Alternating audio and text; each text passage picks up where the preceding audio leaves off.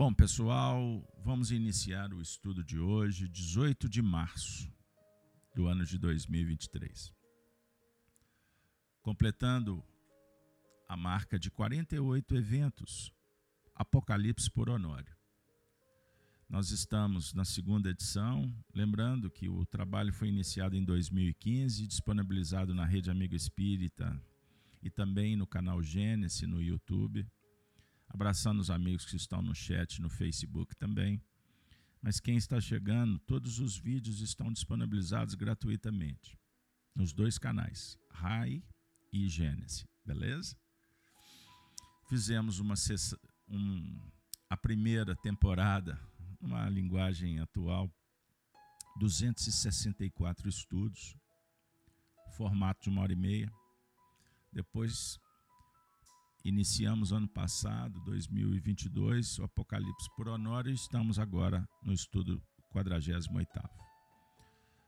reportando os estudos realizados agora nessa nova versão no grupo Emmanuel com o Honório participamos a partir do início do ano de 2000, estudamos alguns anos, interrompendo o estudo do Antigo Testamento, vivemos uma aventura extraordinária com o Honório.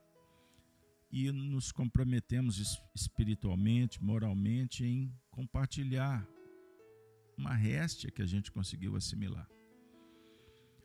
O material foi compilado, né? ele foi resumido e eu tenho é, cumprindo uma tarefa com um grupo, né, com a participação inclusive do Júlio, que fez estudo conosco muito tempo, trazendo o resumo para que a mensagem pudesse ser compartilhada com vocês e vocês assumirem a responsabilidade de multiplicar, formando outros grupos, para estudarmos o Apocalipse à luz do Espiritismo. Beleza, pessoal? Então, Vamos lá ao tema de hoje. Eu gosto de iniciar a atividade, vocês já acostumaram, né? Sabem disso. É, na primeira parte do evento, o que a gente faz? Recordamos o estudo anterior. O tema foi tentação que há de vir sobre todo o mundo. Hoje nós vamos trabalhar o tema Eis que venho sem demora. Beleza? Pois bem, pessoal, nós também, é, eu gosto de iniciar é, relembrando que o Apocalipse é um livro simbólico, é a revelação de Jesus Cristo. Nós vamos fazer a leitura é, dos primeiros movimentos do Apocalipse só para introduzir, certinho? Só para contextualizá-los. Primeiro versículo. Vamos lá. Primeiro versículo. Só um pouquinho aqui que deu um probleminha aqui no estúdio, mas eu vou solucionar agora. Bora lá. Vamos recordar. Recordar é viver, hein? Que maravilha. Recordar é viver. Bom, agora está ajustado. Primeiro versículo. Revelação de Jesus Cristo, a qual Deus lhe deu para mostrar aos seus servos as coisas que brevemente devem acontecer. E pelo seu anjo as enviou e as notificou a João, seu servo, o qual testificou da palavra de Deus e do testemunho de Jesus Cristo e de todo e de tudo que tem visto Bem-aventurado aquele que lê e os que ouvem as palavras desta profecia e guardam as coisas que nela estão escritas, porque o tempo está próximo. Eis os três primeiros versículos introdutórios. E aí o Apocalipse se divide e nós vamos entrar na primeira parte, que é a dedicação da mensagem às sete igrejas. E aí nós estamos dentro desse contexto, estudando as igrejas. Mas abrindo ainda a reflexão para as igrejas, o texto ainda continua dizendo: João, há sete igrejas que estão na Ásia. São sete igrejas que representam um grupo, é, um número de centenas de igrejas daquela época. As sete igrejas que estão na Ásia, graça e paz seja convosco da parte daquele que é, e que era, e que há de vir. E da dos sete espíritos que estão diante do seu trono, e da parte de Jesus Cristo, que é a fiel testemunha, o pro, pro, primogênito dos mortos e príncipe dos reis da terra aquele que nos ama e em seu sangue nos lavou dos nossos pecados. E nos fez reis e sacerdotes para Deus e seu Pai. A Ele glória e poder para todo sempre. Amém. Eis que vem com as nuvens, e todo olho o verá, até os mesmos que o transpassaram, e todas as tribos da terra se lamentarão sobre ele. Sim, amém queríamos chegar no verso oitavo, que conclui essa introdução. Eu sou o Alfa e o Ômega, o princípio e o fim, diz o Senhor, que é e que era e que há de vir, o Todo-Poderoso.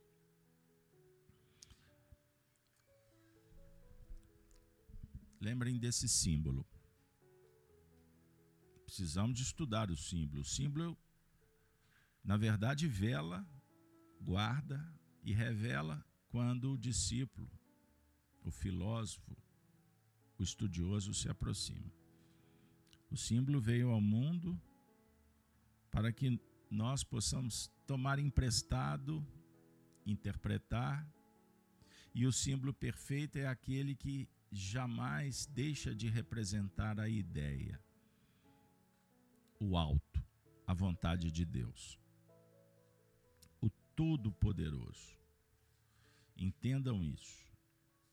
Então, interpretar o símbolo é despertar a consciência, a memória do passado preparada para as tarefas do futuro.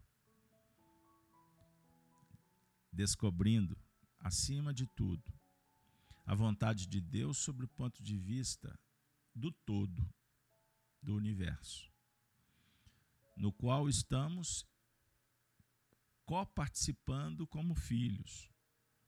Então eu tenho que descobrir quem eu sou,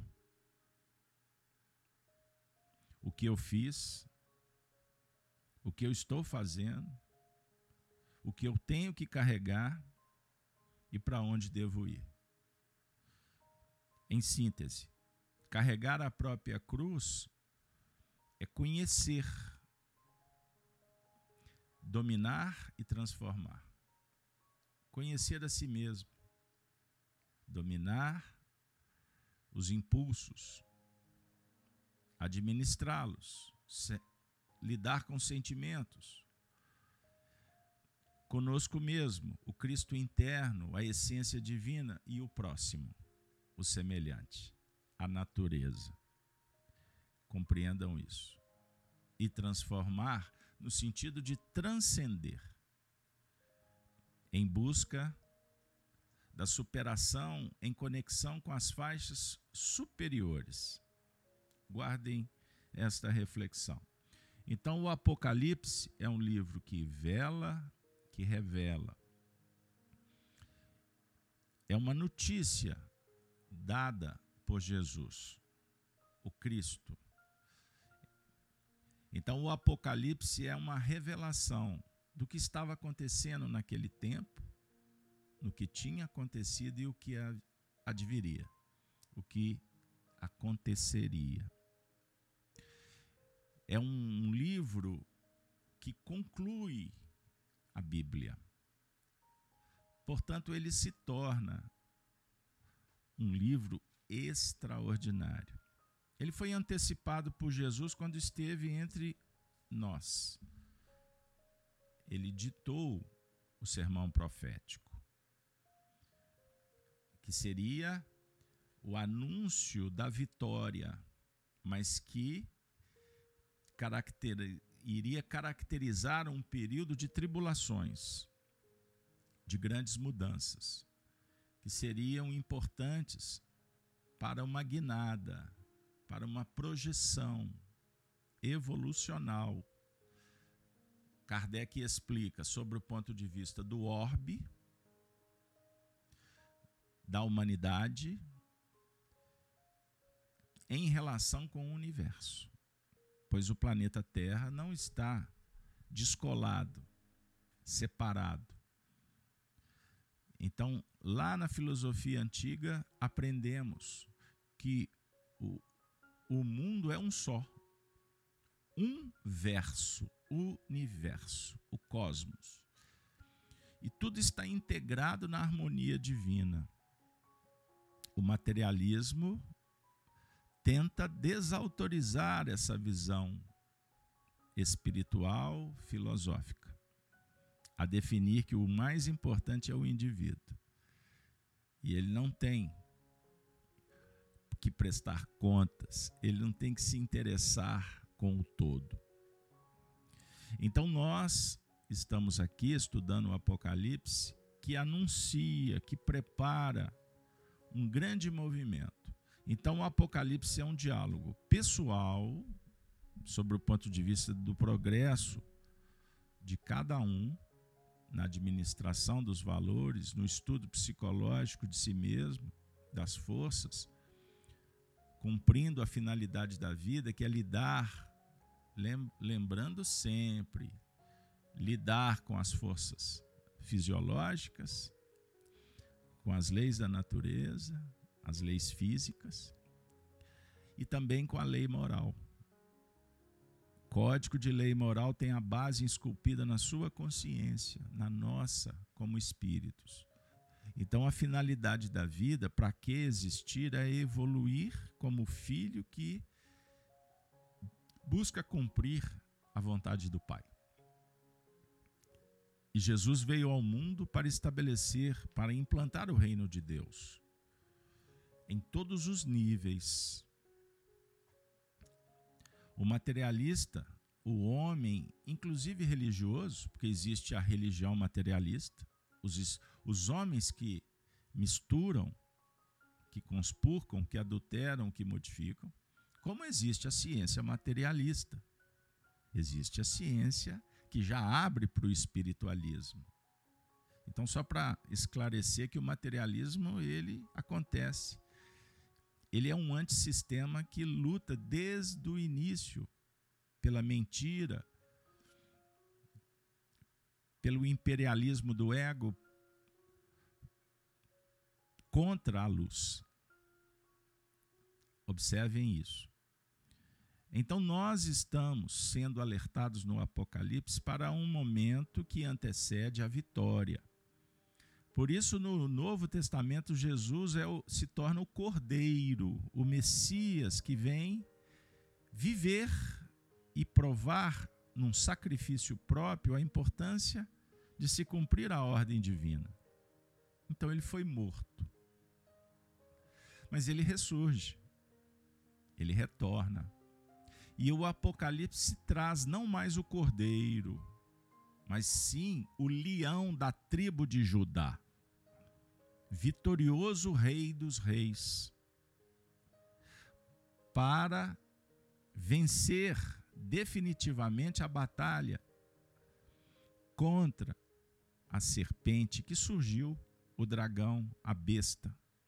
Entendam isso. O antissistema. O impositivo da lei que sugere a superação, a batalha interior. E que reverbera na batalha coletiva, o Armagedon. Então, durante todo o processo da tribulação, a sensação é que o evangelho está perdendo, que o materialismo adquiriu as culminâncias da Torre de Babel, promovendo uma ideia de todos falarem a mesma língua do confusionismo, todos construindo uma torre como se o homem fosse poderoso bastante para atingir o céu. No Antigo Testamento, no livro Gênesis, citação do capítulo 12, Deus vem à terra observa que os, que os homens construíram essa torre da vaidade, do egocentrismo, da onipotência e da prepotência, e Deus faz o quê? Ele mergulha enviando uma mensagem, apóstolos, estrelas, para destruir a Babel e espalhar as pessoas pelo mundo. Para que dali surja uma novidade, um novo projeto, que é voltar à base, à ressignificação. Então, desse movimento surge no meio do povo Abrão, que depois se transforma em Abraão, o pai dos povos. E mais à frente, toda a história para definir que o primeiro Adão morreu, faliu, porque ele se envolveu com a concupiscência da serpente. Jesus é o Adão vitorioso. Portanto, a humanidade caminha em busca da terra prometida, Canaã. Jesus se apresenta no Apocalipse, o Cristo, de uma forma não nunca antes vista. Por isso que se você fizer uma leitura literal do texto, embora muito difícil, simbólico, nós vamos ver imagens que fizeram com que João, o médium, com 100 anos de idade, se curvasse enfraquecido diante de coisas espetaculares. Portanto, vejam bem, durante a tribulação a sensação é que o cristianismo está perdendo. Mas isso não é verdade. É apenas a sensação, a visão, a percepção limitada do viajor que não tem elementos, que ignora os planos divinos e que acredita que o dragão é verdadeiro. O dragão é ilusório, porque ele é materialista, dialético. Ele é materialista, dominante. Tirano, cruel, indiferente, sagaz. E ele sugere e contamina. Porque a serpente que enovelou Eva ganhou território com uma falsa sensação de que está vencendo. Mas, na verdade, é a oportunidade da providência divina para que o dragão entenda que ele vai diminuir, que ele vai ceder. Pelas injunções da lei, pela expiação, pelos conflitos, porque ele se arvorou na imoralidade na amoralidade, na indiferença. Ele se locupletou com a prostituição, com a idolatria. Tudo isso é fogo fato. Então, a escolha, vinculando a ilusão, a devolução, a resposta, a repercussão é cair na desilusão para se chegar na base e verificar que a escolha valeu em tese, porque gerou dificuldade, dor e erro. E a dor configurada em experiência, sublimação, e toda dificuldade enfrentada, na verdade, se torna medida de avaliação. Compreendam isso. Por isso, o Apocalipse tem a ver com um anúncio, com a aprovação de coisas boas feitos no bem e reprovação no que remonta à escolha equivocada, rebelde, lutando no sistema contra o amor. Então vai contra a natureza. E aí na sequência, o Apocalipse se torna instrução, orientação, nos envolvendo pelas vibrações sagradas da promessa. Estarei convosco, é uma promessa. Irei convosco até o fim, é uma promessa. Bem-aventurados os que ouvirem e seguirem, compreendam isso. Porque Deus está no início, no meio, no fim. Não, essa visão é cartesiana do mundo ocidental. Mas numa, num trabalho mental evoluído ou transcendente, melhor dizendo, numa análise da filosofia profunda, não existe passado, presente e futuro. É um todo. Porque Deus é o todo. Deus é uno. O universo é um só. E bem-aventurados quando entendemos e sentimos, nos harmonizamos, nos integralizamos, unificamos com a causa do bem. Eu sou a luz do mundo, dissera o Cristo. Aqueles que me seguem não andarão em trevas, terão a luz da vida. Que maravilha. Muito obrigado. Agradecemos a visita espiritual que introduziu o trabalho. Vamos respirar, vamos voltar para a terra, vamos trazer o Apocalipse por Honório. Agora, vamos trabalhar a segunda parte do evento com a leitura. Vamos trabalhar o texto que nos importa agora, que é a última carta, Laodiceia. Então vamos trabalhar o versículo 14 Opa, só um pouquinho, cometi um errinho aqui, básico. Então eu vou trazer para vocês a leitura a partir do verso 14. Eu convido vocês a abrir a Bíblia. Mas vamos lá. O texto diz o seguinte. Ah, só um, um adendo aqui rapidinho. Quando nós concluirmos a igreja de Laodiceia, a carta, eu vou dar um break nas interpretações do Anório e vou fazer alguns estudos resumindo as sete igrejas. Nós vamos trabalhar aspectos agora com uma visão mais globalizada de cada igreja, uma vez que estamos trabalhando com o Honório interpretando versículo por versículo. Beleza, pessoal? mas de vez em quando a gente vai dando os breaks, vamos fazendo algumas, algumas reflexões que culmine, que possa nos ajudar a interpretar o que ficou, não é? Porque se o Apocalipse é o que é o que tem vistos, é o que aconteceu para a gente ver o futuro, então é necessário fazer esse movimento. Desculpem, é, o pessoal que quer o Honório aí, espera só um pouquinho, nós vamos chegar agora, tá bom, pessoal?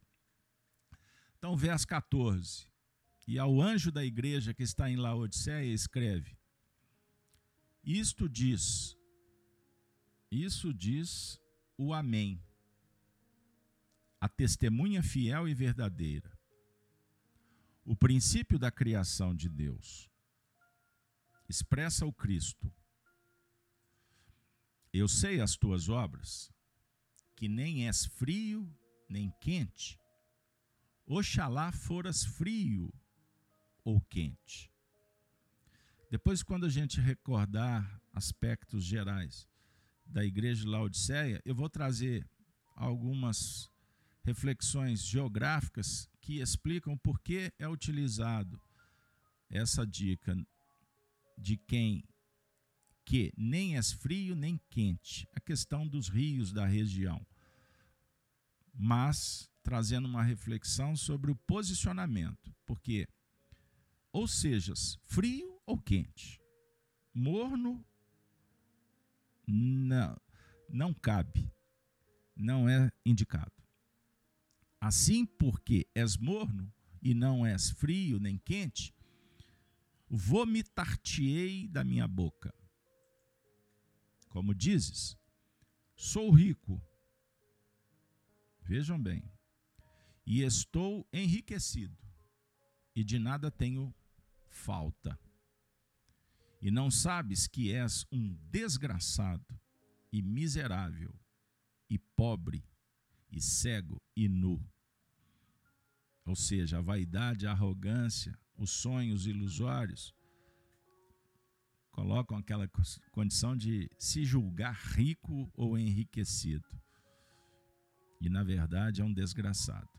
O texto está dizendo mais ou menos isso. Verso 18. Jesus, o Cristo, continua.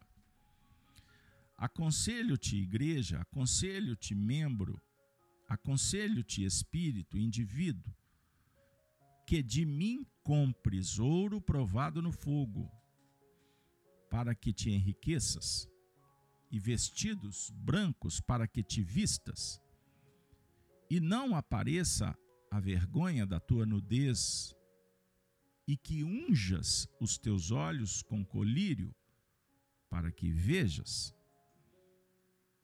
Eu repreendo o castigo a todos quanto, quantos amo. Se, pois, zeloso e arrepende-te. Eis que estou à porta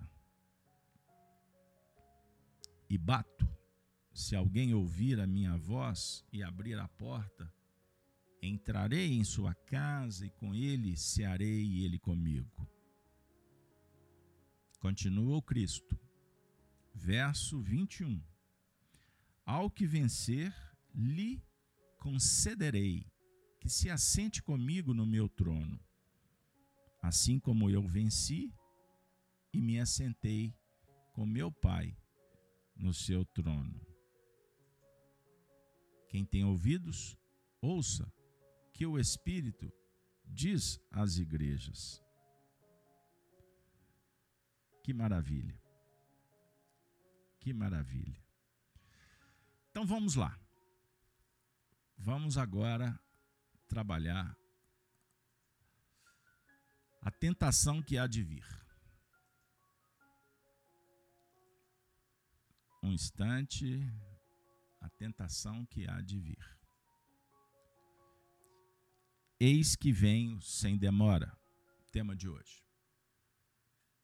Então, o verso 11 diz: Eis que venho sem demora.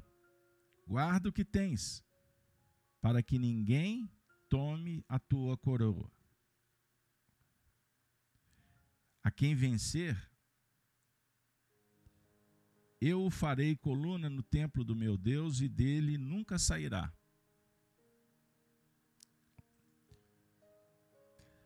Vamos trabalhar esse verso décimo primeiro décimo primeiro. Pessoal, meia culpa. Puxa vida, cometi um erro. Vocês me perdoem? Misericórdia quero, sacrifício não. Vocês acreditam que eu dei um salto para o futuro? Eu li a, igreja, a carta da igreja de Laodiceia, eu estou no futuro. Vocês pensem bem nisso. Na verdade, nós estamos concluindo a igreja de Filadélfia. Me perdoe de coração. Eu fiz uma antecipação do que vai acontecer depois que a gente voltar dessas culminâncias. Vocês me perdoem, eu vou ler. Vou tomar mais dois, três minutos de vocês. Eu vou ler a carta do início, verso sétimo, porque senão vai ficar fora do contexto. Diz assim: e ao anjo da igreja que está em Filadélfia, escreve: Isto diz que é santo, o que é verdadeiro, o que tem a chave de Davi, o que abre e ninguém fecha, e fecha e ninguém abre. Eu sei as tuas obras. Eis que diante de ti pus uma porta aberta, e ninguém a pode fechar, tendo pouca força. Guardastes a minha palavra e não negastes o meu nome.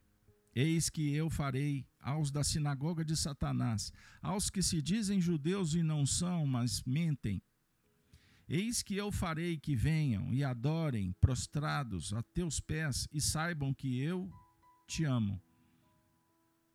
Como guardastes a palavra da minha paciência, também eu te guardarei da hora da tentação que há de vir sobre todo o mundo, para tentar os que habitam na terra verso da última semana. O de hoje. Eis que venho sem demora. Guarda o que tens, para que ninguém tome a tua coroa. A quem vencer, eu o farei coluna no templo do meu Deus, e dele nunca sairá.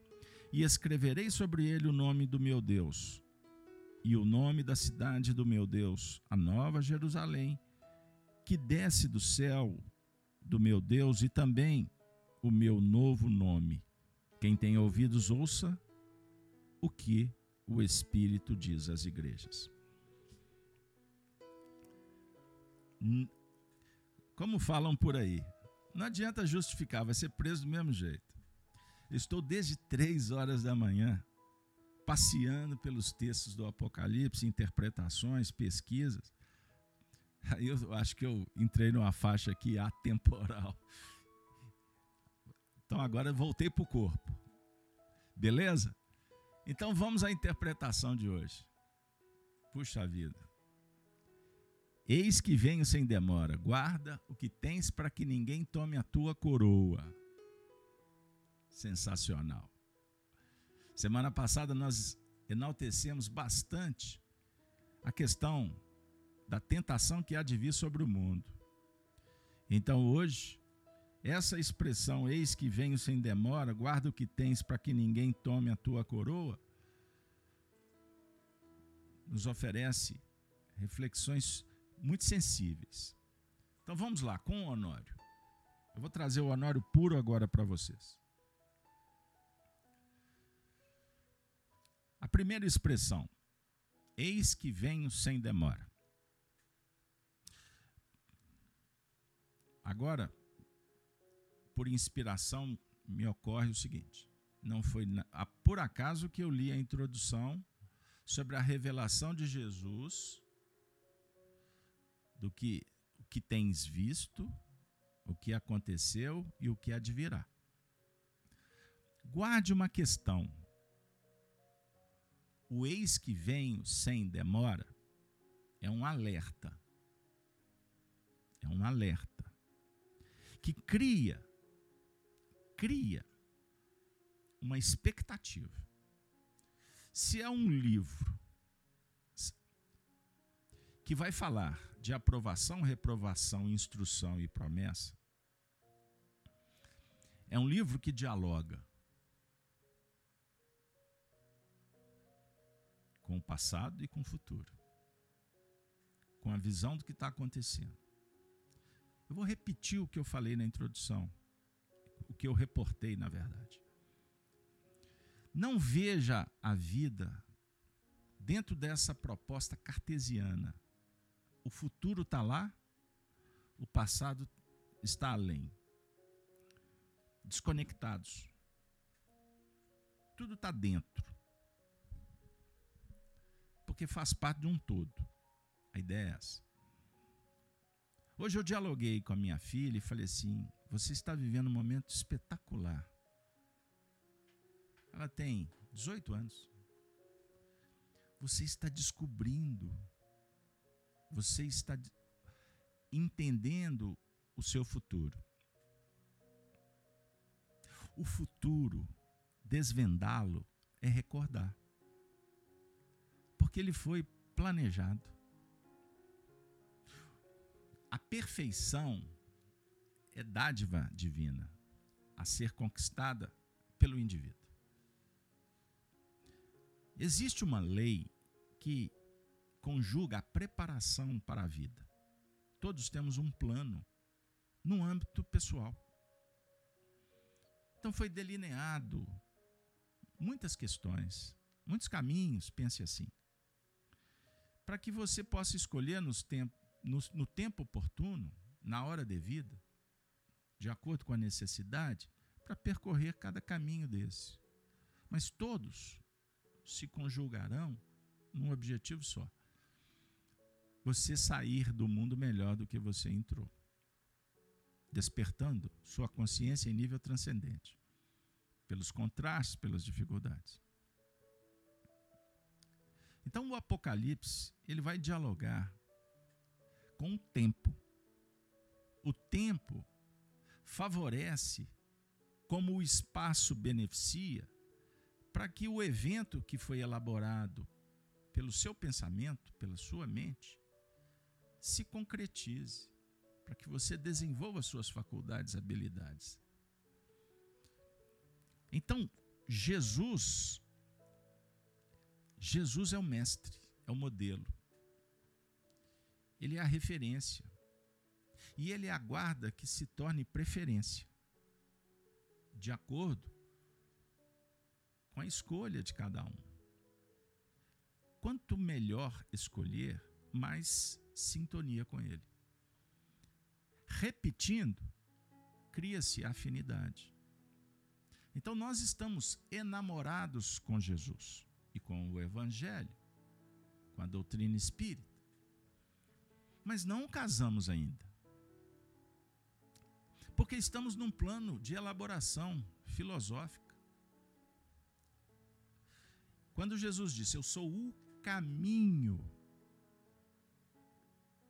vírgula, e a verdade, vírgula, e a vida, ele está dialogando com um todo Preste atenção. Emmanuel fala que o Espiritismo é um triângulo de forças: filosofia, ciência, religião. Então, nós frequentamos diversas etapas, zonas, transitamos em territórios emocionais, sentimentais, intelectuais, mas o objetivo é o só. Pense num triângulo triângulo de forças. Não é à toa que a estrela de Davi são dois triângulos. A força que, que encarna e a força que retorna. Jesus fala que o filho do homem tem que ser levantado. Ele é aquele que desceu para subir. Entenderam? Platão fala da ideia e da concretude. O mundo das ideias que antecede a encarnação. Jesus dissera: Antes que Abraão existisse, eu sou. Então, pensem que Abraão, que foi citado, lembram que eu indiquei o capítulo 12 de Gênesis, a Torre de Babel? Abraão surge daquele movimento. Então, antes que Abraão ou Abraão existisse, porque Abraão é o homem, é o indivíduo. Abraão é o missionário que transcende, é o apóstolo. É aquele que fala com Deus e em nome de Deus. Entenderam o símbolo? Antes que Abraão existisse, eu sou. Então, antes que nós despertamos, ou despertássemos, como queira, a consciência, a consciência crística exuberante. E quanto mais crescermos em exuberância, em plenificação, iluminação, nós vamos interagindo cada vez mais com essa consciência crística que aguarda o despertar. Então, dialogar com o futuro, o Apocalipse, é um convite para ressignificar, para voltar nas bases por isso que se você fizer uma pesquisa, vai no Google aí, a Bíblia. Você tem a Bíblia no seu aplicativo aí no computador? Então digite aí, árvore da vida. Vocês vão encontrar essa expressão em dois livros, no primeiro e no último da Bíblia. Gênesis, árvore da vida. No Apocalipse, que é o momento da vitória final, na conclusão de todas as etapas, o Cristo fala da árvore da vida de volta. Ou seja, nós fizemos toda uma trajetória como povo hebreu, nos tornamos Jesus, cristicamente, nós compreenderemos, porque estaremos refletindo na própria intimidade o primeiro versículo do livro Gênesis e disse Deus: haja luz. Então a árvore da vida que produz o bem-estar, a felicidade, o estado de alma. Vocês estão entendendo quando eu falo que passado, presente e futuro é um todo. Que a questão não é o que, o que você faz com o que Jesus te ensinou. O mais importante é o amor que você tem para com Ele. Então não é a quantidade, é a qualidade. Perceberam? Ufa, o negócio hoje está efervescente, hein? O que, que vocês acham? Eu também estou aqui perplexo com a espiritualidade. É difícil acompanhá-los, viu, gente? O ambiente fica tão impregnado de magnetismo superior que a gente se perde mesmo. Ainda mais este que vos fala, que é um, um coitado. um anão moralmente falando. Bora lá. Eis que venho sem demora. Honório com vocês. Na medida em que tomamos as rédeas do processo de evolução, pela adesão consciente à proposta, e investindo com fé no terreno desconhecido, que é um deserto, vencendo os reflexos reativos, a vinda do Cristo não tarda. My God, o que, que o Honório traduziu do pensamento dos espíritos? O que, que ele quer dizer com isso? À medida em que tomamos as rédeas do processo. O que, que vocês acham? Pela adesão consciente A Marilac está colocando no chat aqui. Jesus nos ensina que somos os filhos pródigos numa jornada de aprendizado para o retorno à casa do Pai. Então, pegando essa dica da Marilac, na parábola do filho pródigo contada por Jesus, o filho pródigo é aquele que tinha um irmão. Eles eram tinham tudo que precisavam dentro de casa. Né? O pai tinha muitas posses. E ele tomou uma decisão: quero sair da casa do pai. Eu quero. É o, o, o jovem revolucionário, rebelde. rebelde sem causa. Porque a rebeldia é sem causa. Porque o que sustenta é insustentável ilusão. Entendam isso. Então, quando o, o filho quer brigar com Deus, com o pai, ele quer se distanciar, ele não quer honrar, ele não quer administrar os bens do pai. Ou seja, o potencial da alma em busca da superação espiritual, vencendo os obstáculos humanos, abraçando a horizontal, mas sem desconectar da vertical. Olha a cruz aqui.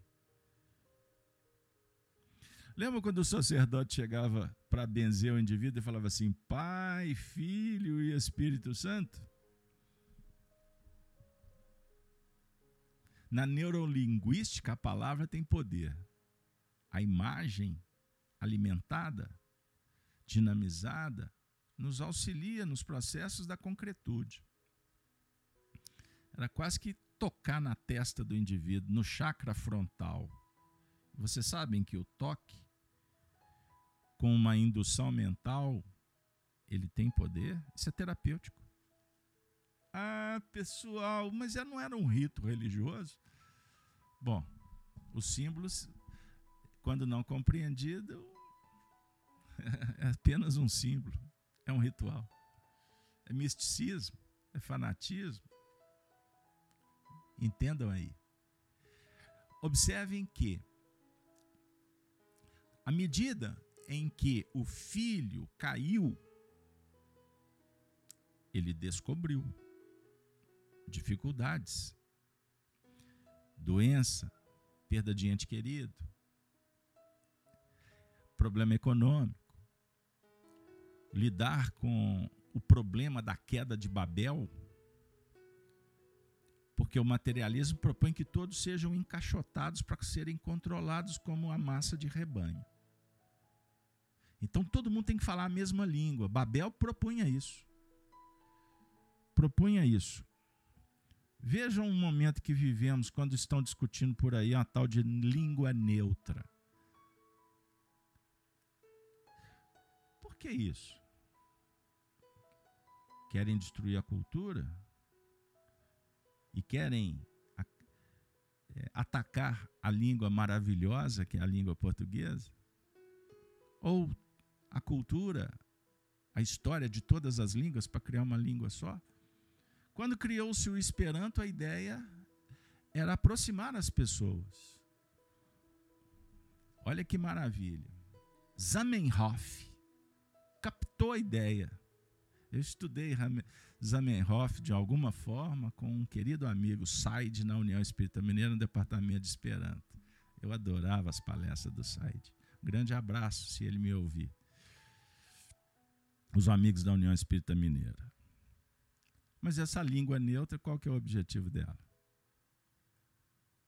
Então, nós estamos sendo rotulados, tipificados para sermos uma coisa só.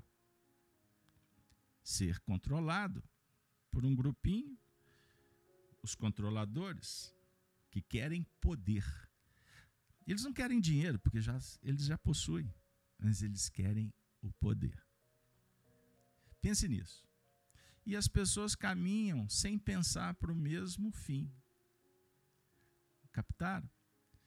Então, observem bem como que é importante você pensar diferente, para você entender o que acontece à tua volta e ter muito cuidado, porque as luzes são muito brilhantes e são mais apetitosas, convitativas para você entrar num cenário cultural, midiático, massificante e se desconectar da natureza interna.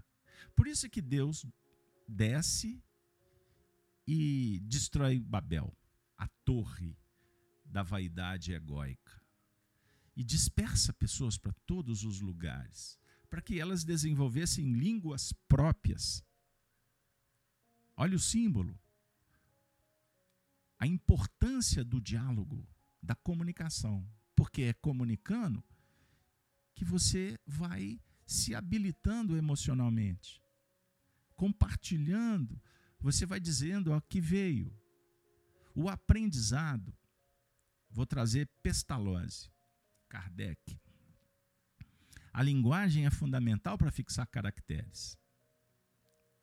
Lembram André Luiz tratando da evolução? Quando o homem começou a falar, ele fixou o pensamento.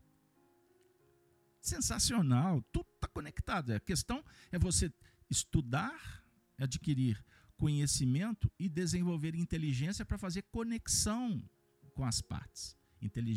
A inteligência propõe conectar o conhecimento e expressá-lo da melhor maneira possível então, já que eu citei essa história aí de língua. pois é. Mas também na sociedade materialista, o que está na moda? Palavrão. Palavras chulas. Que fizeram, que fazem parte agora da comunicação entre pais e filhos, amigos e amigas, a tribo, a mídia, os filmes. E o discípulo do Apocalipse está entendendo que a palavra na neurolinguística, hoje é ciência, estuda o poder da palavra. Então a palavra é um símbolo que representa uma ideia. Então quando eu uso da palavra chula, mesmo que ela não tenha o significado igual para todos, mas ela por si só tem poder. Então, o hedonismo, o sexismo, passa a ser normatizado, normalizado num simples bate-papo da esquina. Então eu estou falando de futebol, mas ao mesmo tempo eu uso a palavra que envolve o sexo, a prática. Não, mas isso é moralismo. Não, não. Quando é redarguido dessa forma, é porque faz parte da trama tentar derrubar batendo na ferida, porque não temos moral suficiente para dialogar sobre temas, então deixe que eu faça o que eu quero. Aí você derruba o discurso, o debate, nos fundamentos. Então você está falando da moral, mas você é atacado com o mesmo, com, com o veneno. o que seria remédio vira veneno. A ideia é essa. Compreenderam? Então, o, o administrar os valores do pai não é simples. Então, o filho pródigo caiu, Marilac. E caiu, caiu feio. O pai sabia que ia dar ruim. Mas o filho precisava. Ele não pediu? Pedi e obtereis. Compreenderam? Então, o que, que o, o nosso amigo Honório está dizendo? Na medida em que tomamos a rédea do processo de evolução, foi o filho que caiu, caiu em si, estava em situação miserável moralmente, espiritualmente, influenciado por todo o processo que contamina, que reverbera, porque vai se descobrindo que hoje, vejam que o Espiritismo nos oferece. Toda escolha gera uma desescolha.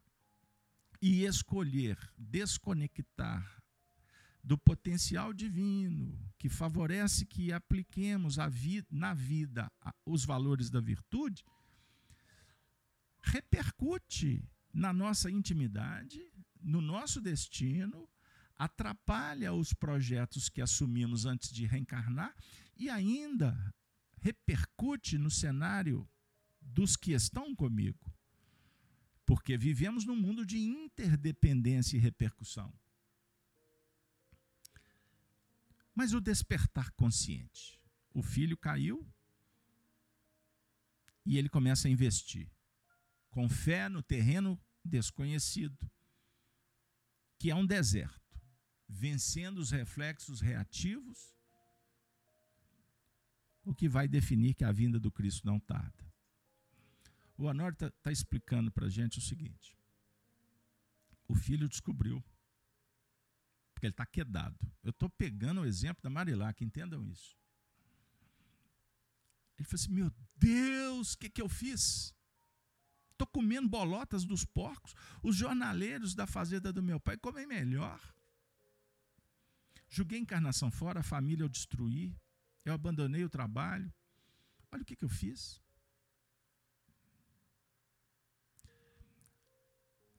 Não, levantar-me-ei e terei de volta com meu pai. É a expressão da parábola do filho, pródigo. Então ele reconhece e começa a fazer um movimento de soerguimento. Ele começa a trabalhar a virtude da gratidão. Meu pai deu tudo. E eu estou sendo ingrato. Ele vai descobrindo os contrastes. Eu preciso ser humilde. Eu tenho que reconhecer. Aí ele começa a trabalhar o sentimento de mansidão. Eu tenho que ser manso. Jesus falou que bem-aventurados os mansos, que herdam a terra. Estão vendo a conexão? Então, vou ter que voltar. Mas voltar por onde? Eu fiquei tão iludido que eu não, eu não sei que caminho que eu peguei para chegar aqui. Mineiro pega caminho, né? que legal, hein? Eu não tenho GPS. Eu não tenho um mapa. No meu tempo a gente viajava com mapa quatro rodas, hein? Pô, já entrei em cada, em cada estrada sem saída, hein? Compreenderam? Ele não tem nada disso. Não é? Então, olha aqui a Lívia. Gente, Apocalipse é para estudar o dia inteiro, né? Puxa vida, eu nem, eu nem saí da primeira expressão, mas a Lívia está dizendo. Muitos futuros que foram construídos sobre bases vazias da multiplicidade Os indivíduos hoje não estão conseguindo lidar com esses vazios e se entregando a uma apatia contínua.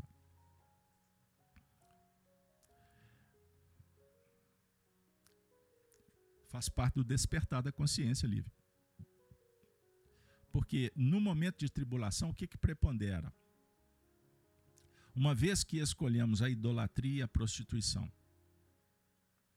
a imoralidade, o amor, Lívia, foi corrompido. Olha o que eu vou dizer, com muito cuidado, porque hoje em dia está complicado, hein? Eu trabalhei durante muito tempo num caminho, tive muitas experiências no campo masculino.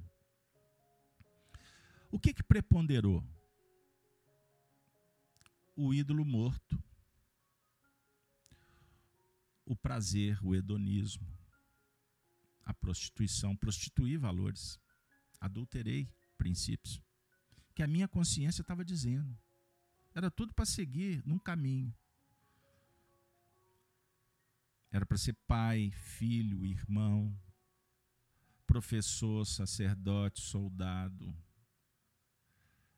carpinteiro, pescador, como homem.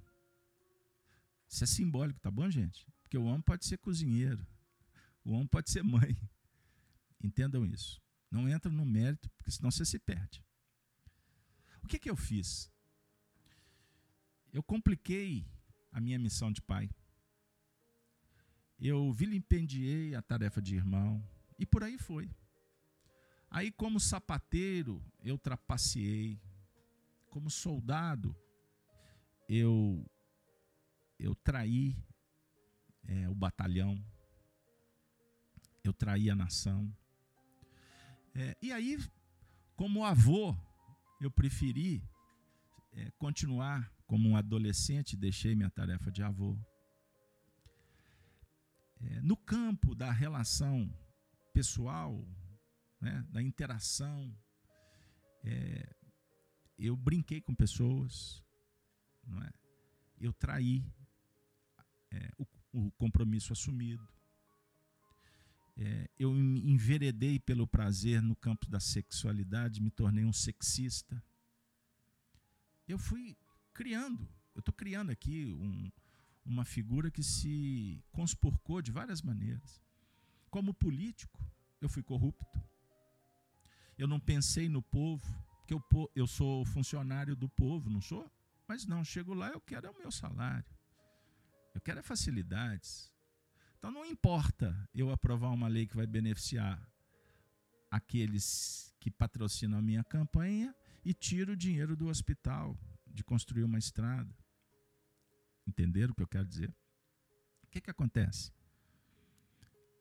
Eu tenho que descobrir que eu me desvinculei da casa do pai, da minha tarefa, da minha missão. Gastei tudo que eu tive Vivi regaladamente. É a expressão da parábola do filho pródigo. Marilaca, você me colocou numa senda maravilhosa, hein? Agora eu não consigo voltar, mas eu volto. Só ter paciência. Aí eu vou ter que. Eu vou descobrir isso. Porque a, vida começa a me devolver tudo de uma forma contrária. Eu agi contra a lei do amor. Aí eu vou cair, cair, cair feio. Deus não vai me punir. A expiação, conforme Kardec ensina no livro O Céu e o Inferno, é nesse sentido, eu construir um futuro vazio, ilusório. Na verdade, viu, Lívia, se você me permite, eu não construí um futuro. Eu me desvinculei do futuro bendito que tinha sido planificado caminho, não é filosofia? escolhi um caminho que realmente me levou para o precipício. E quanto mais sofisticado, mais rápido chega.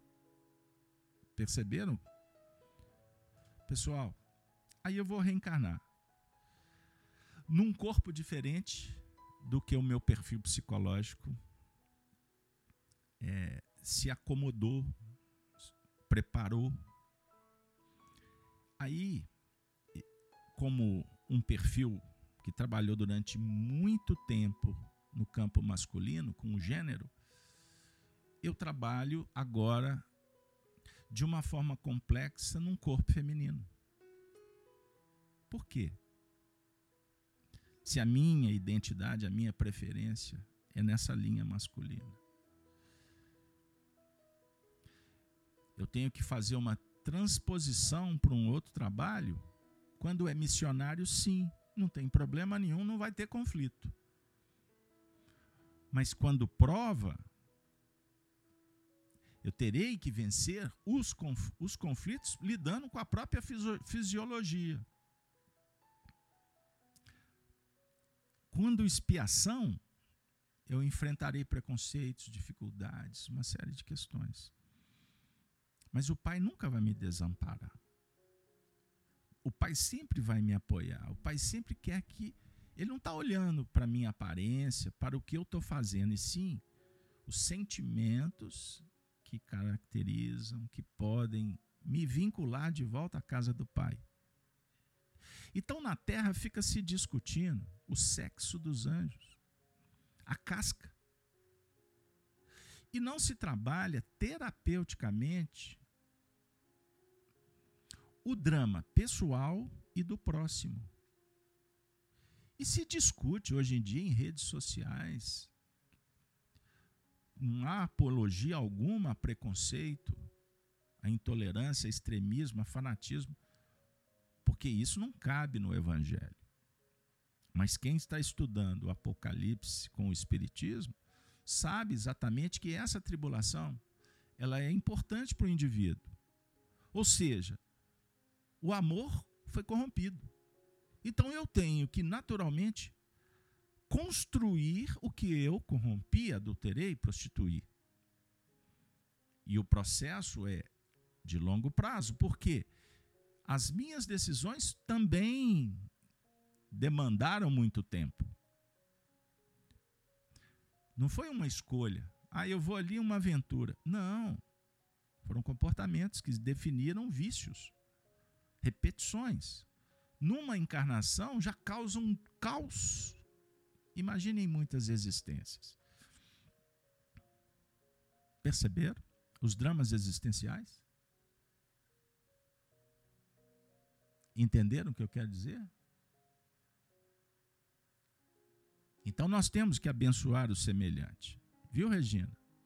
E cuidar para que as coisas tomem uma destinação equilibrada. Senão a gente tem que talvez deixar para depois para atender num outro momento. Para um bom entendedor, pinga a letra. Perceberam, pessoal? Então, o evangelho é acolhimento. Mas tem que ser de um jeito equilibrado, responsável. E não é expondo, não é contando que eu vou resolver.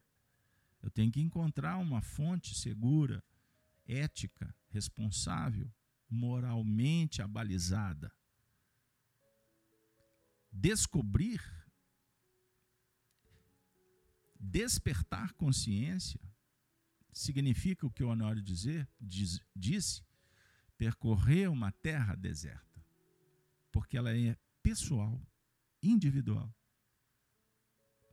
Compreenderam? E quando isso acontece, no coração brota uma esperança. É a expressão a vinda do Cristo não tarda. O que nos impede de avançar nesse novo terreno é o homem velho, armado até os dentes, cheio de estratégias para não ceder. A ação da misericórdia divina, a vontade do Criador vindo em nosso socorro, como situações, circunstâncias, pessoas. Então são dois ângulos. O que impede é a pseudo-virtude. É o sentimento egóico. Então entra, surge uma batalha inter-existencial com semelhante, intraexistencial, no domínio do indivíduo. Perceberam? Então existem conflitos de casais que, na verdade, refletem o conflito do indivíduo, de cada um dos dois. É? Então, o cenário da vinda do Cristo que não tarda é que a partir do momento em que o indivíduo toma a decisão, que ele identificou o conflito, o problema, e quer agir sinceramente, humildemente para mudar, a Marilac está lembrando. Jesus disse: está aí na tela, e estarei convosco até o final dos tempos. Ele falou isso no, com o irmão a caminho de Emaús. Então, o Senhor da vida não desampara ninguém. Então, eis que venho sem demora. O Apocalipse anuncia a vinda do Cristo. Guardar pela operação multiplicadora e alimentadora. Guarda o que tens. Então, o que tens, guarda aí.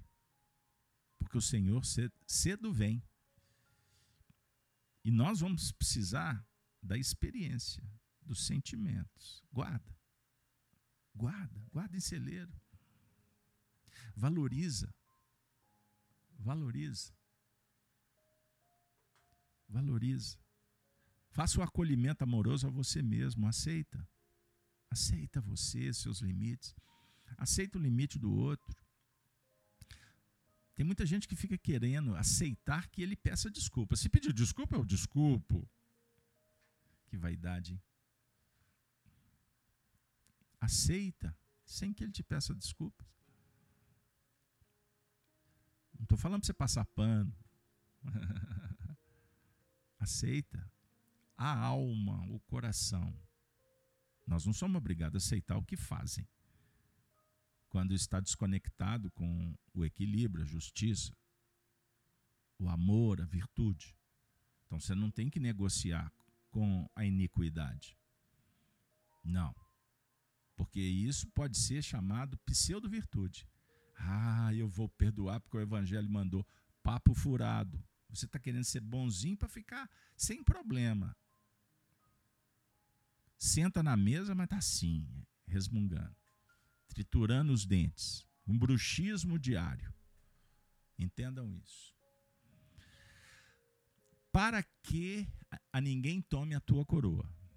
Então o Evangelho está dizendo aqui no Apocalipse: Eis que venho sem demora, guarda o que tens para que ninguém tome a tua coroa. É o próprio ego, com suas estratégias, que procura sair vitorioso. O que pode roubar a nossa coroa é automatismo milenar. Não são pessoas exteriores, são os salteadores internos. Os fariseus, saduceus, reis, sacerdotes, as personas arquivadas no subconsciente. Eu vou explicar. É o que vai garantir a nossa sustentação no ritmo da vida. A coroa nos dá condições de laborar com muitos. E laborando com muitos, podemos saldar mais rápido os débitos encontrados, encontrando serenidade interior.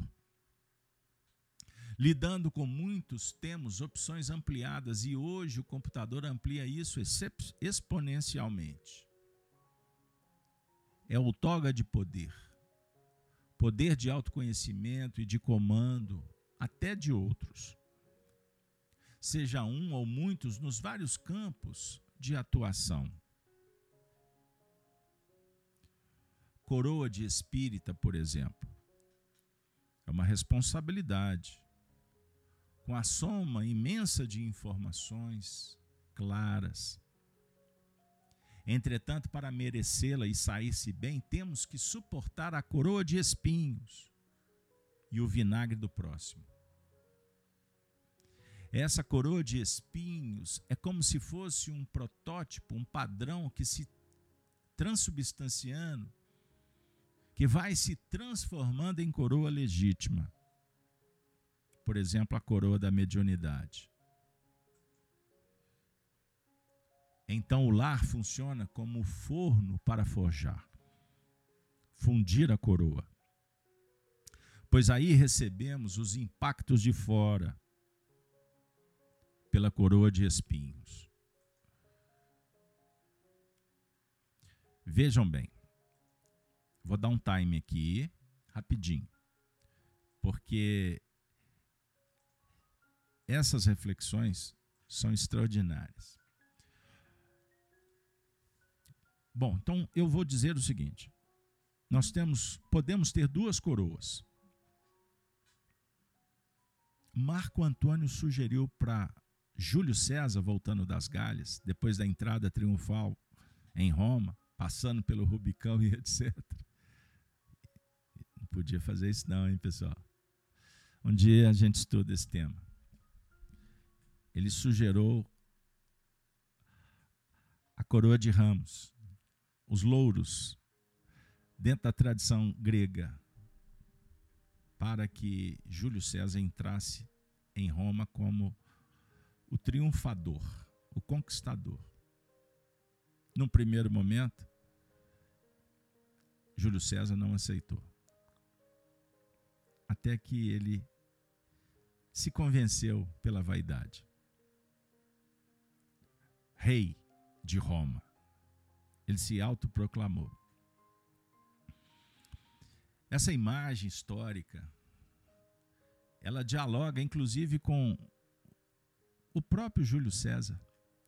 Ah, me vem à memória. Quando Napoleão Bonaparte se autocoroou imperador. Ele tomou a coroa do Papa. Não seria um sacerdote que iria coroá-lo, ele mesmo. Ele desafia o sistema. Napoleão era o filho da revolução, da revolução sangrenta, da revolução francesa. Entendam isso. O que, que acontece? Nós temos que trabalhar aqui no cenário espiritual, é o nosso foco, doutrina espírita e evangelho. Beleza, pessoal? A gente passa pela história, de alguma forma falamos de geopolítica, do que, que acontece aí, mas o, é apenas para exemplificar. Não estamos aqui para debater esse assunto. Entendam isso, só para esclarecer fraternalmente os irmãos. Então eu até peço que no chat a gente evite determinados comentários. Beleza?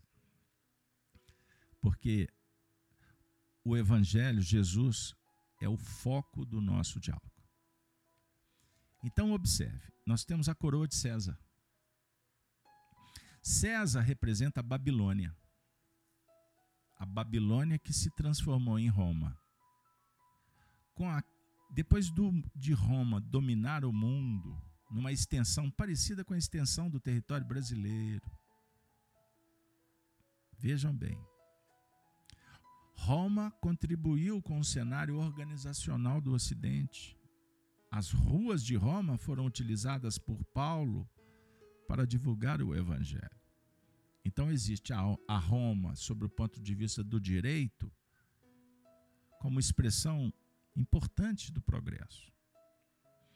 Mas no Apocalipse, Roma representa a cor vermelha do dragão o manto sacerdotal dos papas, dos religiosos intolerantes, que, que conspurcaram a mensagem do Evangelho. Prestem atenção. Então, nós temos o materialismo na política, porque a política, é, é, na essência, ela é divina. Veja a Grécia antiga. Dialogar, parlar, construir juntos. Olha que maravilha. Dentro de um cenário de tolerância, de igualdade perante a lei e não igualdade que faz com que todo mundo seja avaliado apenas pelo jeito que vota.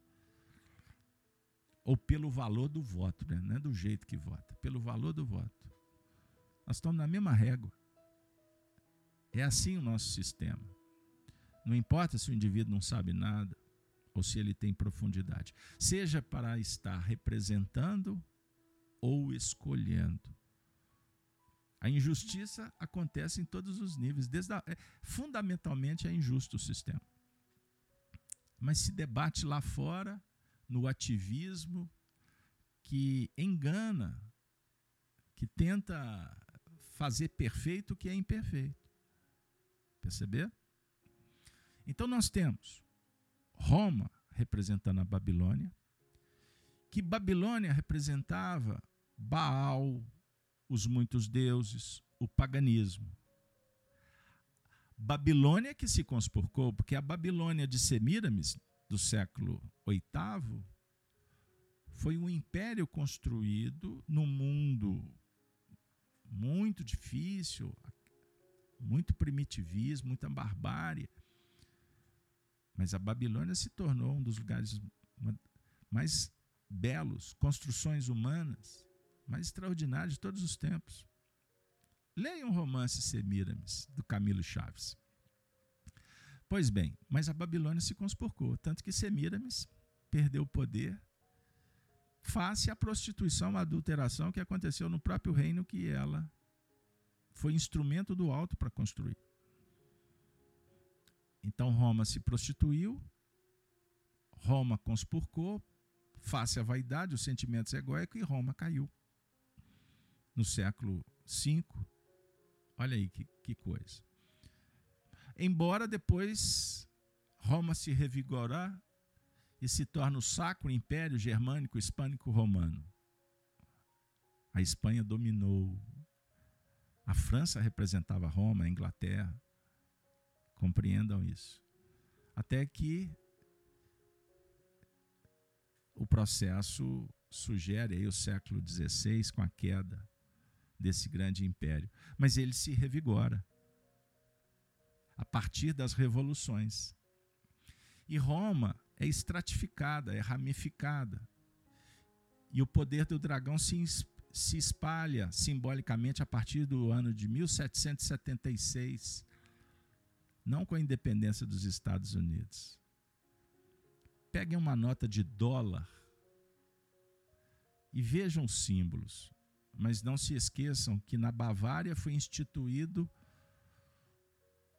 uma organização que hoje controla o mundo. Ah, estão vendo como é que a coisa vai se dinamizando? E a partir dessas revoluções sangrentas que aconteceu na Europa e em outras partes do mundo, o status quo hoje define o imperialismo babilônico, distribuído nas culturas, nas línguas, nos costumes, divulgado pela mídia. Percebam bem. E aonde está Jesus? Onde está o Cristo? Coordenadores, tutores, que, como um pai, oferecem para os filhos a oportunidade de escolher. E os filhos avocaram o poder.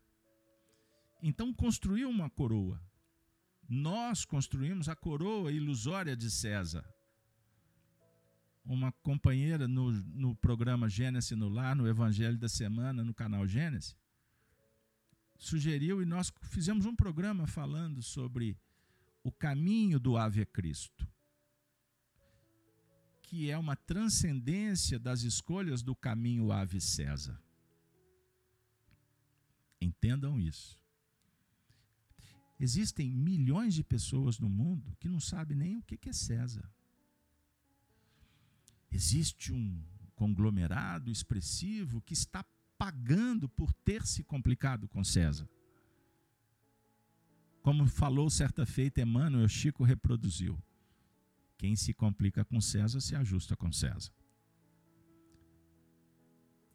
Não estou dizendo que César, indivíduo, que foram muitos Césares, inclusive o grande Júlio César estrategista, que depois vai se autocoroar como Napoleão Bonaparte, até começar a sua queda. E Napoleão, desprezado, abandonado em Santa Helena, morre de uma forma lamentável, depressivo, como conta Humberto de Campos, através do Chico Xavier. Esse espírito hoje é um tarefeiro de Jesus. E se comprometeu e trabalha para dizer Ave Cristo. E quantos legionários romanos? Quantos tiranos? Quantos reis, sacerdotes, fanáticos, extremistas, revolucionários, inclusive os que trabalharam na Revolução Francesa hoje, poetizam por aí Ave Cristo?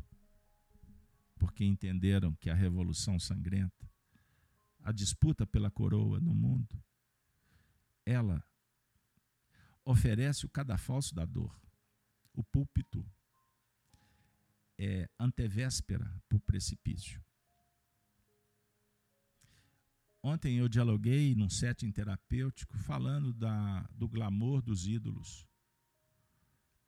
A maioria desencarna pessimamente, os famosos.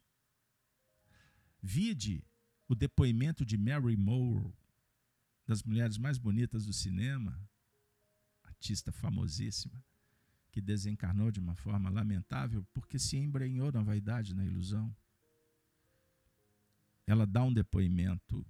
Aqui na Terra se discutiu se ela suicidou ou não, e ela conta como realmente aconteceu e o frangalho que ela se encontrava no mundo espiritual. Vocês estão entendendo? Então, quando nós vamos para o universo dos famosos, imaginem quanta gente que, que se tornou rei com a coroa, com milhões, com, com riquezas talvez imensuráveis, que desencarnaram pessimamente. Agora imagine a grande massa, porque os ídolos são poucos, não são muitos. Percentualmente, face a esses bilhões de pessoas, então não se engane em avaliar o mundo sobre o ponto de vista ocidental apenas. Porque na Índia, na África, na Ásia, afirmam muitos estudiosos que a mensagem do Evangelho, não necessariamente sob o disco de cristianismo, mas está sendo promovida de uma forma que vai caracterizar a base do mundo futuro. Porque são almas que estão sofrendo, estão sendo forjadas nos guetos, na escravidão, na miséria. São espíritos que estão sendo redirecionados porque optaram por César e hoje estão longe do cenário ocidental para não se conspurcarem com as televisões, com os cinemas, com o que rola nos asfaltos das capitais do Brasil, na festa da carne nada vale, em que os valores morais são jogados na lixeira com o apoio dos políticos, daqueles que deveriam representar a moralidade, a dignidade, ou os religiosos que fingem que está tudo bem dentro das suas egrégores das suas comunidades, ou aqueles que deveriam dar testemunho do evangelho, mas são tão materialistas quanto os outros e talvez com mais responsabilidades porque já beberam da fonte da consciência crística. E o filho pródigo voltou. Não se esqueçam do irmão que permaneceu, mas que se acostumou acomodou e alimentava uma pseudo-virtude de ser filho que ficou com o pai, mas na verdade tinha muito que se ajustar. E quando o pródigo volta para casa, o filho começa a viver o outro testemunho. Perceberam, pessoal? Então existe a coroa de César e a coroa de espinhos. A coroa de espinhos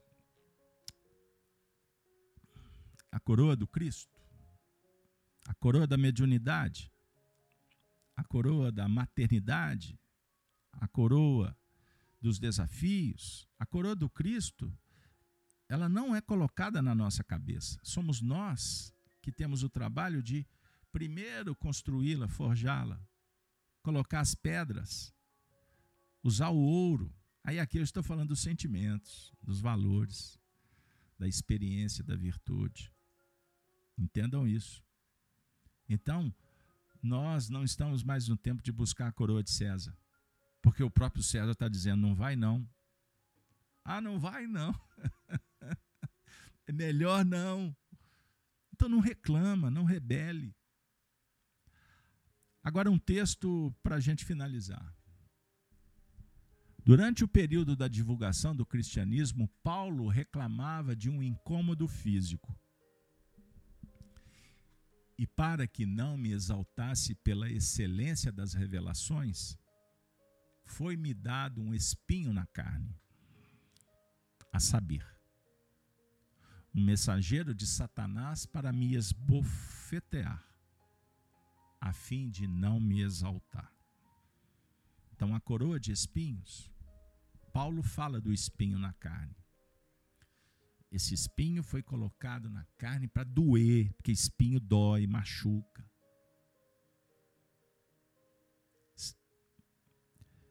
Para que a gente não esqueça o mensageiro de Satanás é o mensageiro do dragão. É essa luz que brilha e diz assim: aqui é melhor.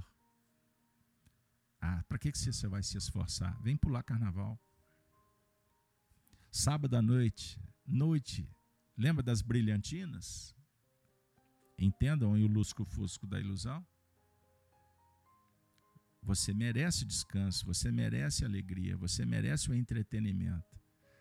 Mas saiba que é sutil, sagaz, dominador, controlador. E como o nosso pezinho é mais no lusco-fusco, no fogo-fato, a gente tem que tomar cuidado para não desconectar, para não se desvencilhar do Cristo e começar a esbravejar, fugir dos problemas ao invés de resolvê-los. Então, Paulo fala que o mensageiro de Satanás se apresenta para esbofeteá-lo. Qual a igreja, qual o cristão que quer trabalhar longe do problema? Se existe o problema, é a razão de existir o, evangelho, o cristianismo e o cristão. O cristão veio ao mundo para ser perseguido, para ser ignorado por aqueles que estão matriculados no sistema anticrístico. Mas o cristão, compromissado com o Cristo, trabalha por consigo mesmo para se melhorar. E se ele consegue acender uma restinha de luz, vai vir aqueles que estão também em busca da honestidade. Então você não fica na rede social discutindo com quem não quer. Aliás, rede social não é para se discutir, eu acredito que é para informar não tenho autoridade para falar de rede, rede social porque eu não milito. A não ser compartilhando as coisas do canal Gênesis, da FIAC, da Rede Amigo Espírita, do Evangelho, do Espiritismo. rede social não me vê, não, não tem interesse. Bom, a rede social eu posso usar para o meu trabalho, uso o tempo todo. Para mandar mensagem, para ter orientação, para passar uma notícia. Para dizer muito obrigado, mas espera aí, eu estou contigo. Eu não fico só na rede social, eu tenho que conviver quando é possível.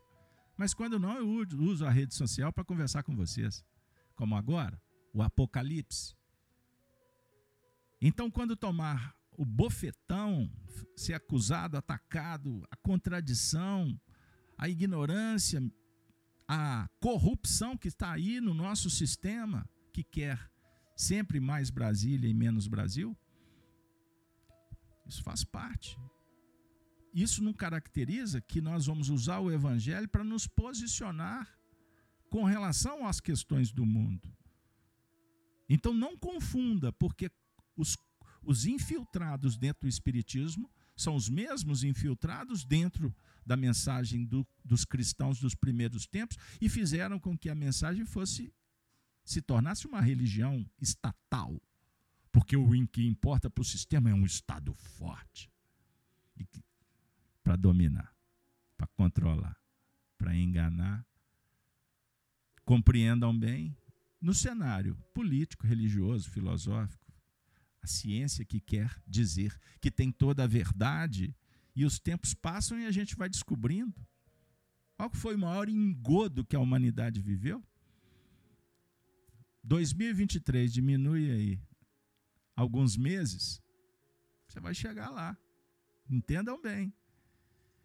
A coroa que importa para o cristão é a coroa de César? Nós estamos interessados em assumir cargos para entrar num cenário vaidoso, ilusório? Então, assuma os seus, os seus encargos morais a sua tarefa, o seu planejamento espiritual, faça uma prece, peça a Deus que possa te recordar toda hora o que, que você se comprometeu. Vocês estão entendendo, gente? Então, para concluir a jornada, a apropriação da coroa é que vai conferir o poder sobre o mundo. Há gradações de coroa: de latão, de bronze, de ouro, de diamante, consoante a evolução. Então, o indivíduo, cuidado, porque tem, nós podemos nos enganar, achando que estamos colocando uma coroa de ouro,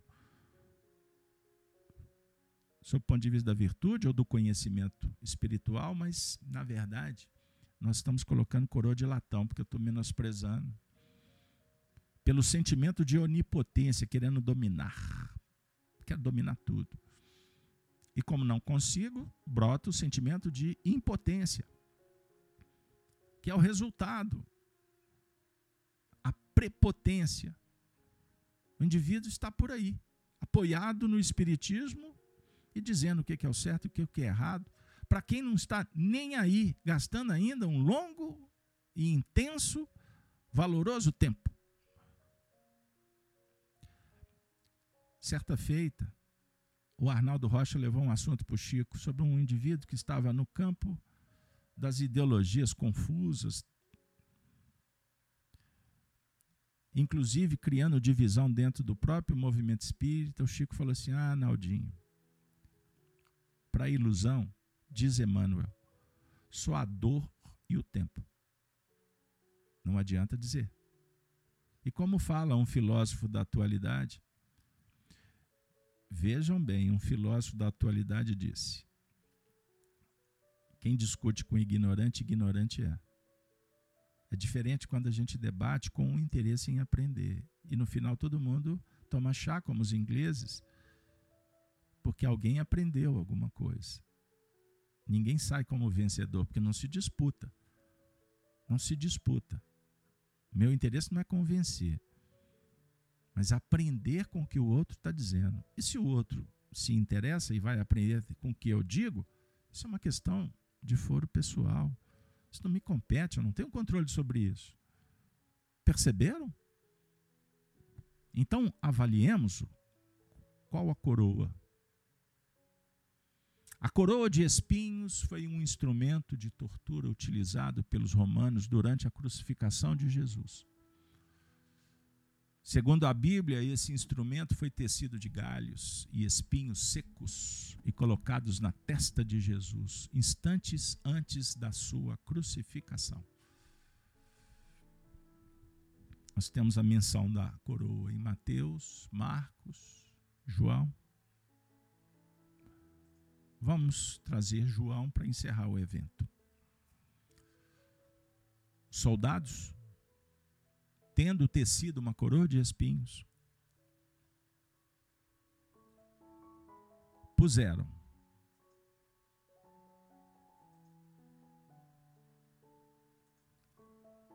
puseram-lhe na cabeça.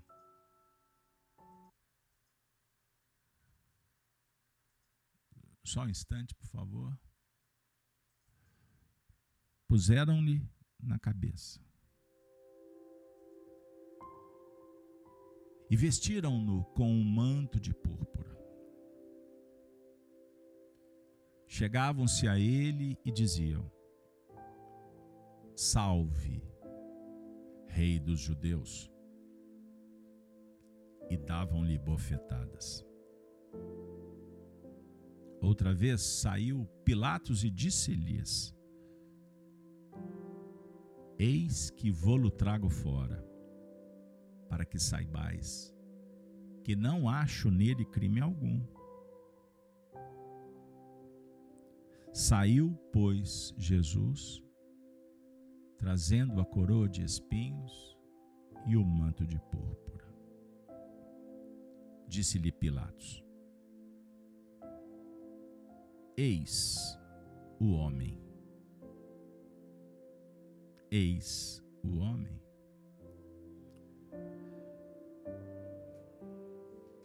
Eis o homem. Humanidade real. Emmanuel, Fonte Viva. Mediunidade Francisco Cândido Xavier. apresentando Cristo à multidão, Pilatos não designava um triunfador terrestre. Nem banquete, nem púrpura, nem aplauso, nem flores. Jesus achava-se diante da morte. Terminava uma semana de terríveis flagelações. Traído não se rebelara preso exercer a paciência. Humilhado não se entregou a revides. Esquecido não se confiou à revolta. Escarnecido desculpara. Açoitado ouvidou a ofensa. Injustiçado não se defendeu sentenciado ao martírio sob perdoar. Crucificado, voltaria à convivência dos mesmos discípulos e beneficiários que o haviam abandonado, para soerguer-lhes a esperança. Mas, exibindo-o diante do povo, Pilatos não afirma: eis o condenado, eis a vítima. Diz simplesmente: Eis o homem. Aparentemente vencido, o Mestre surgia em plena grandeza espiritual, revelando o mais alto padrão de dignidade humana. Pessoal, rememorando, pois, semelhante passagem, Recordemos que somente nas linhas morais do Cristo é que atingiremos a humanidade real. Dignidade. Humanidade é o mesmo que soma de virtudes, justiça, amor e ciência, na direção do bem do belo, da caridade essencial. Que Deus nos abençoe, nos ilumine. Agradeço de coração a paciência, inclusive por ter estendido uns minutinhos face ao o erro técnico doutrinário do início. Mas de coração agradeço a sua presença, sempre muito importante entre nós. Próximo estudo, eu farei coluna no templo. Venham participar conosco do programa O Apocalipse por Honório. Tenham todos um final de semana muito legal, cheio de oportunidades fraternidade, alegria. Tenha o seu momento de lazer em família, com os amigos, mas lembrando sempre da conexão com Deus, com a força divina, em busca da harmonia. Chegou a hora de dizer: Ave Cristo.